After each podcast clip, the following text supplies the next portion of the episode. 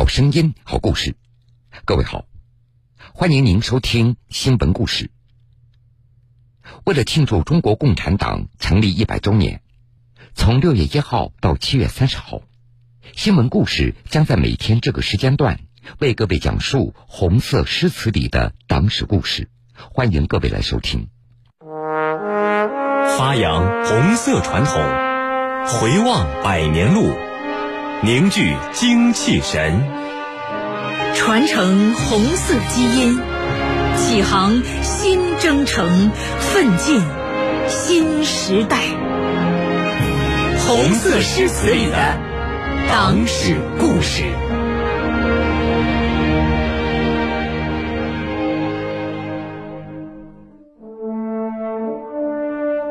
一九五六年，中国农业、手工业、资本主义工商业的社会主义改造基本完成，社会主义建设出现了突飞猛进的新局面。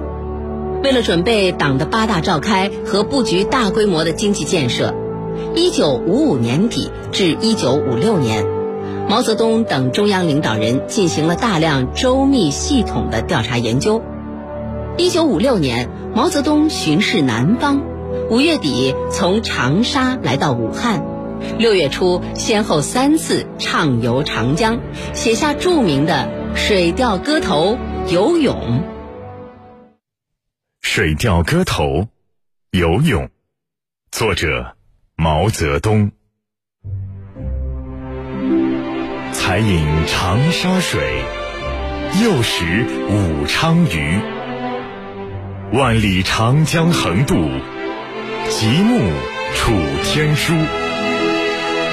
不管风吹浪打，胜似闲庭信步。今日得宽娱，子在春上曰：“逝者如斯夫。”风墙动，龟蛇静，起宏图。一桥飞架南北，天堑变通途。更立西江实地，截断巫山云雨，高峡出平湖。神女应无恙，当今世界书。这首词手稿中题为《长江》，一九五七年一月交诗刊发表时才改题为《游泳》。毛泽东平生热爱游泳，更爱在承载着太多民族沧桑和梦想的长江中游泳。毛泽东曾说：“长江是一个不花钱的游泳池。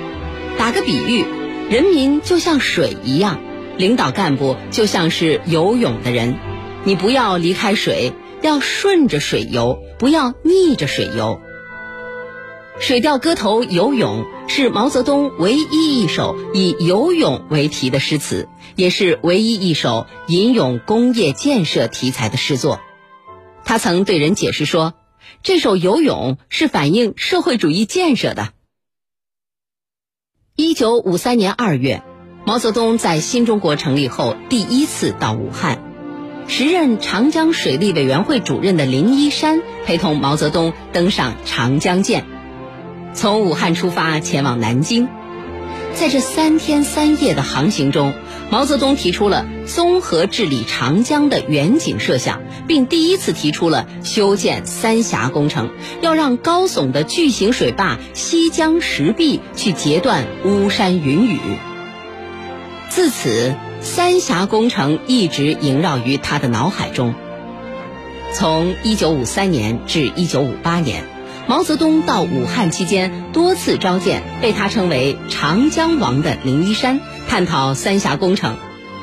面对林一山提出的意见和时机尚不成熟的判断，他表现出了强烈的伤感和遗憾，但仍表示赞同。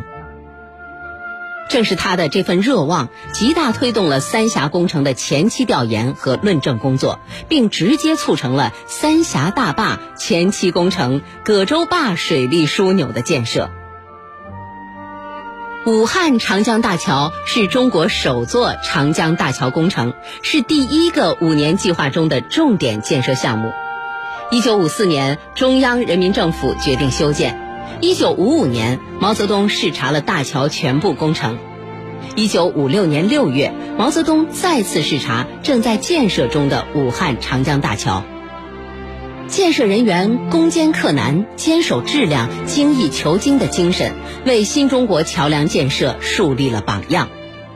中铁大桥局桥梁博物馆馆长程丽玲介绍当时建造的一个细节：武汉长江大桥之所以成为这个桥坚强，依然非常的坚挺，就是因为当年的坚守的质量。当时建造的时候，五六年的时候，有一万多颗这个铆钉，发现中间的这个缝隙比较大，有松动。然后当时我们首任的局长彭敏下令把这一万多颗铆钉全部都拆除，重新进行了铆接。就是坚守质量，也成为我们大家觉得一个传统。第一次横渡长江，又面对雄伟轮廓出现的万里长江第一桥，毛泽东非凡的创作热情和灵感被激发出来。一桥飞架南北，天堑变通途，表达了毛泽东对武汉长江大桥的由衷赞美，以及对社会主义建设前景的热切展望。三个月后。在中国共产党第八次全国代表大会的开幕词中，毛泽东明确指出：“这次大会的任务是总结历次大会以来的经验，团结全党，团结国内外一切可能团结的力量，为了建设一个伟大的社会主义的。”中国奋斗。党的八大宣告了社会主义革命的基本完成和社会主义制度的基本确立，一个新的、全面的、大规模的社会主义建设时期由此开始。曾经只存在于诗人奇妙想象中的伟大工程已经矗立，长江上从一桥飞架南北，稳步快速的发展到百桥飞架。神女应无恙，当今世界书。在中国共产党的坚强领导下，中国社会各项建设事业持续发生着日新月异的变化，一曲曲胜利之歌持续奏响。系列融媒体产品《红色诗词里的党史故事》，由江苏省委党史工作办公室、江苏省广播电视总台联合制作。发扬红色传统，回望百年路，凝聚精气神，传承红色基因，启航新征程，奋进新时代。红色诗词里的党史故事系列融媒体产品，由江苏省委党史工作办公室、江苏省广播电视总台联合制作。六月一号起，红色诗词里的党史故事融媒体系列产品在江苏广播十套频率和全网同步上线，持续更新。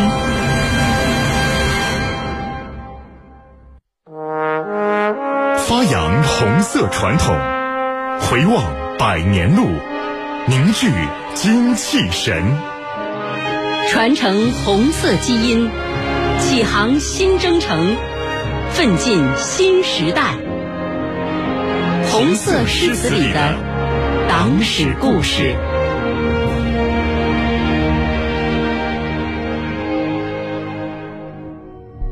一九二三年，北洋政府直系军阀吴佩孚。制造了二七惨案，此后中国工人运动陷入低潮。为了鼓舞士气，中国共产党创建时期的重要领导人、中国工人运动的杰出领袖邓中夏，在中国青年杂志第三期上发表了《胜利》这首诗，诗中洋溢着革命必胜的坚定信念。胜利，作者邓中夏。哪有斩不除的荆棘？哪有打不死的柴虎？哪有推不翻的山岳？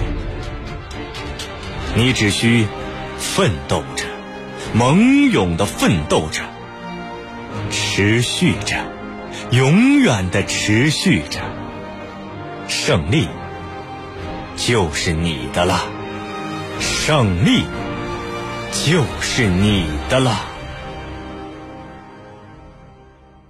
邓中夏在北京大学读书期间，受十月革命胜利的鼓舞和李大钊的引导，开始研究马列主义，积极投入当时的反帝爱国斗争，成为引领时代的革命先驱之一。五四运动爆发时，时任北京学联总务干事的邓中夏来到家乡湖南，将对共产主义事业的崇高信仰。对国家和民族的正义担当传播给家乡的进步青年，号召他们猛勇的奋斗。各位老师，各位同学，我叫邓中夏。现在北京民众的力量和北洋政府的力量正在进行激烈的对峙。我们现在要做的就是唤起全民族的觉醒。我们要改造全社会，我们要让劳动者成为天下的主人。中国共产党成立以后。邓中夏主要从事工人运动。一九二二年一月到一九二三年二月，全国掀起第一次工人运动高潮。时任中国劳动组合书记部主任的邓中夏，参与领导了香港海员、长兴店铁路工人、开滦煤矿工人、京汉铁路工人等多次大罢工，遭到帝国主义和反动军阀的疯狂镇压。一九二三年初，直系军阀吴佩孚在帝国主义的支持下，下令在郑州、长辛店等地屠杀罢工工人，制造了二七惨案。南京市雨花台烈士陵园管理局雨花英烈研究院文博馆员李勇：二七惨案发生以后，工人运动陷入了低潮。一九二四年五月，邓中夏担任中央工会运动委员会书记，和李立三。项英等在上海开展恢复工会的工作，迎接工人运动新高潮的到来。设计这首诗就写于这一时期，号召工人以无畏的气概和不屈的斗志，向着旧世界勇猛冲锋，持续奋斗。一九二五年五卅运动爆发后，再次掀起工人运动的高潮。六月十九日，邓中夏等人组织发动了震惊中外的省港大罢工。此次罢工历时十六个月之久，先后有二十五万工人参加，成为世界工人运动史上坚持时间最长的一次大罢工。一九三三年五月十五日晚，邓中夏在研究和布置工作时被法国租界巡捕逮捕。蒋介石得知抓住了邓中夏，下令以现洋一万元的代价将他从租界引渡到南京。关押在南京宪兵司令部。南京雨花台烈士纪念馆讲解员王笑：秘密党支部在放风时，派人悄悄问他说：“大家想知道你的政治态度。”邓中夏一听，连说：“问得好，请告诉同志们，就是烧成灰，我邓中夏也是共产党员。”四个月后，邓中夏在南京雨花台英勇就义。这位中国工人运动杰出领袖的生命定格在三十九岁，在即将告别人生的时刻，邓中夏给党中央写了一封信，在信中，他将胜利的信念化作最后的呐喊：“同志们，我快要到雨花台去了，你们继续奋斗吧，最后的胜利终究是我们的。”什么时候起，你走进了历史。